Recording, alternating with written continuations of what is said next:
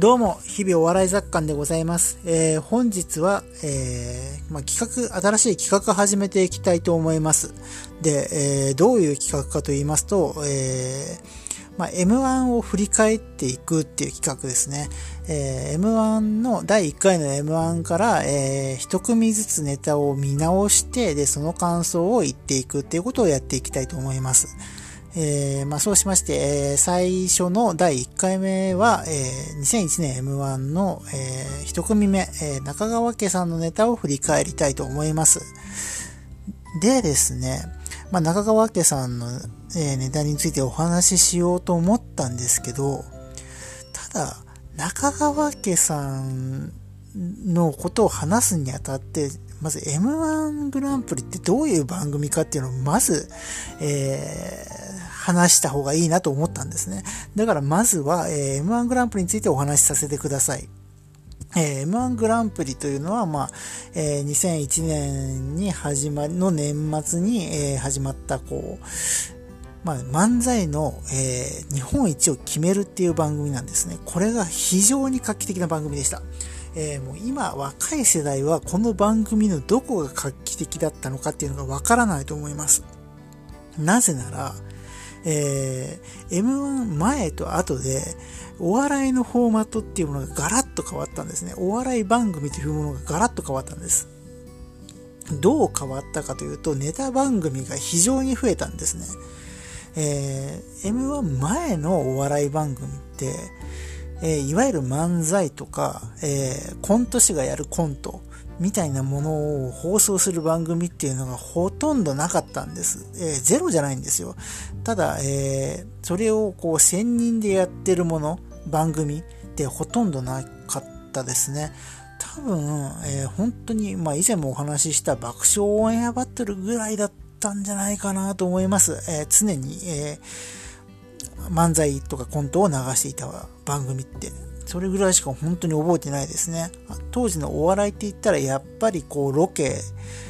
とか、えーまあ、コントはコントでもなんかタレントさんがこう何人か集まってやるようなちょっと、えーまあ、番組のついでにやるようなコントが主だったんで、えーそういう練り上げられた漫才ですとかコントっていうものを流してる番組がなかったんですよ。ところが、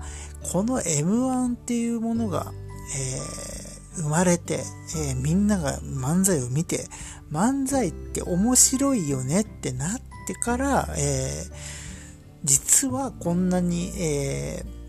漫才を、漫才やコント、ネタを流すっていう番組が出てきたんですよ。それぐらい、えー革命的な影響をテレビ界、えーエンターテインメント業界に与えた偉大な番組、それが M1 グランプリなんです。で、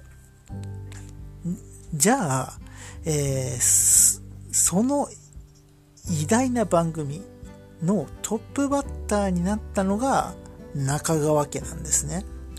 これがまた僕はそこにこう運命的なものを感じてしまいます。えー M1 グランプリという番組を、番組のこう、方向性を決定づけたのが本当に中川家。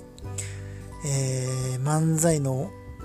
ひょっとしたらですね、ここの2001年の M1 グランプリに中川家が出ていなかったら、こんなお笑いブームになってなかったかもしれないなと思うぐらい、あの、中川家の漫才って見事で、ま、まあ、見事だし、漫才の良さっていうところがもうギュッと詰まった漫才なんですよね。じゃあ、えーその、お笑い、漫才の良さがギュッと詰まったって具体的にどういうことなのっていう話になるんですけど、まあ、これはもうズバリ会話の気持ちよさですね。中川家さんって正直、えーなんだろうな、話術はすごいんですけど、なんかこう特徴的なネタがあるわけじゃないんですね。こうツッコミのフレーズであったり、ボケだったり、えーまあ、システムであったりっていうのはすごいスタンダードなんです。ただ、何がいいって会話が気持ちいいんですよ。僕は今回あの見直してみてまず思ったのが、まあ面白い漫才です。ただ、面白いよりも気持ちいいなって思ったんですよ。で、僕は今回こうやってお話しするために、えー3回見直しました。えー、中川家さんのファーストラウンドのネタを3回見直したんですけど、3回見ても全然こう飽きが来ないんですね。ずっと聞いてられる掛け合いの自然さで心地よさみたいなものが詰まっていて、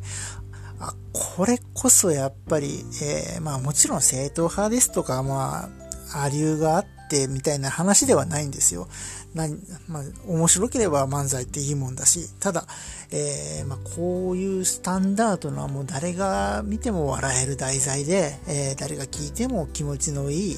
もう全方位に向けて開けた漫才っていうのがトップバッターになって、えー、まあ、